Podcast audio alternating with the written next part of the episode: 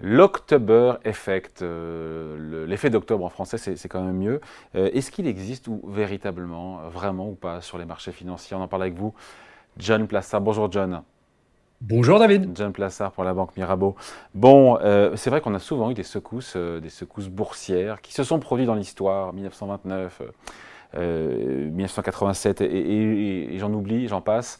Euh, tout ça, c'est produit souvent, des cracks boursiers sont produits au mois d'octobre. Et donc, on se dit, les mois d'octobre sont catastrophiques pour les marchés financiers. C'est à nuancer.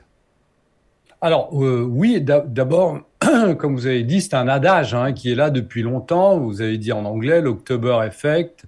Euh, on sait que vous en avez cité quelques-uns, mais en 1907, en 1929 et en 87, on a eu des effondrements, des cracks euh, véritable crack boursier en octobre. Donc il y a certains investisseurs qui se disent que si on doit avoir un crack pour x, y raison, bah, ça arrive en octobre. Mais euh, ce qu'il faut rappeler, c'est que si vous prenez les données, et on parle souvent, David, ensemble des données historiques, euh, le plus mauvais mois, bah, tenez-vous bien, c'est le mois de septembre. Puisque le mois de septembre sur le S&P 500, en moyenne depuis 1945, c'est moins 0,8%, alors que le mois d'octobre, en moyenne, on parle toujours de moyenne, c'est plus 0,8. Et puis le meilleur mois de l'année, c'est en novembre, plus 1,5%. Donc on est plutôt ici dans, une, dans un effet psychologique qui pourrait s'auto-entretenir en disant ben, on savait quand même qu'en octobre, il y avait eu quelques cracks, donc il faut peut-être se retirer du marché parce que euh, il y a ce, ce phénomène qui arrive. Voilà, donc c'est le, c'est cet effet rémanent de se souvenir de, ces grands cracks, mais qui, sont, encore une fois, qui sont réels pour le coup, mais qui traumatisent encore 10 euh, ans, 20 ans, 50 ans, 100 ans après les investisseurs à tort sur ces fameux mois d'octobre. Oui, exactement. C'est ce qu'on appelle euh, la, psychologie du, trading. Et puis on voit que contrairement à ce qu'on croit, et c'est ça qui est très très important de voir, c'est que c'est normalement en, septembre, si on prend les, anciens cracks, si on prend les trois dont on a parlé, 1907, 1929 euh, et 1987 par exemple, eh bien on voit que c'est euh, ça prend souche en août, voire en septembre. Euh, on peut voir que en 1929 et en 1907, eh bien, on était à deux doigts d'avoir déjà les, on était dans les prémices en septembre et en fait, c'est euh, une réaction qui avait été retardée. Donc, c'est pas un coup d'éclat entre guillemets qui arrive au mois d'octobre. Et euh, si vous vous souvenez, bien évidemment, les plus fortes baisses en point du Dow Jones, eh bien, ont eu lieu en septembre. Euh, on se souvient, septembre, le malheureux 9-11, euh, euh, donc le 11 septembre 2001, le crack dans les World Trade Center a précipité, évidemment, c'était en, septembre, les marchés financiers à la baisse.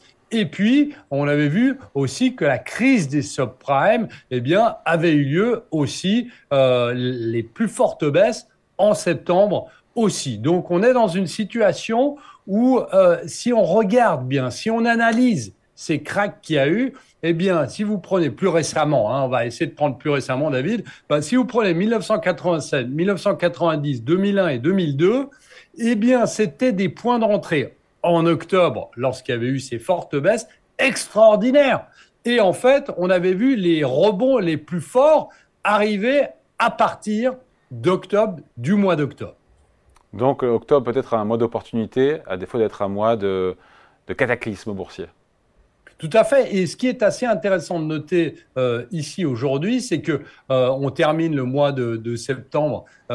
donc aujourd'hui, on a vu que ce mois de septembre en 2023 était le pire de toute l'année. Donc ça a respecté d'une certaine manière la, la, moyenne historique sur septembre. Mais potentiellement, on a des catalystes pour dire que le mois d'octobre pourrait rebondir. Alors déjà, un, il y a la question euh, du rebond technique. Après, il y a potentiellement, vous savez, on parle beaucoup, et vous en avez parlé dans l'émission, euh, David, à, multiples reprises, du shutdown qui pourrait arriver demain soir, mais qui pourrait aussi se terminer.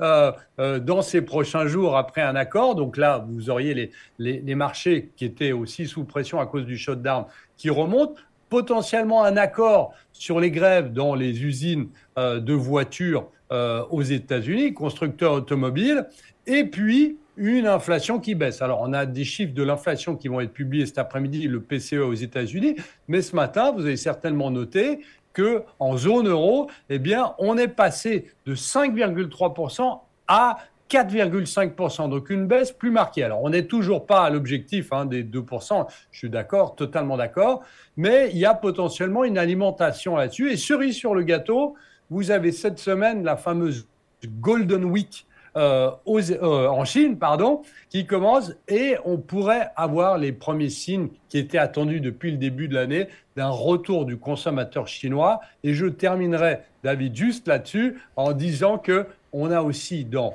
moins de dix jours la publication, le début de la publication des résultats des entreprises, notamment aux États-Unis, qui pourrait être meilleur qu'attendu et, et surprendre le consensus. Donc potentiellement, effectivement, une nouvelle fois, le mois d'octobre pourrait être positif. Voilà, il y aura aussi la BCE fin octobre, je crois le 26 octobre, et quelques jours après la, la Fed également à suivre. Merci beaucoup, point de vue signé John Plassard pour la Banque Mirabeau. Merci John, salut.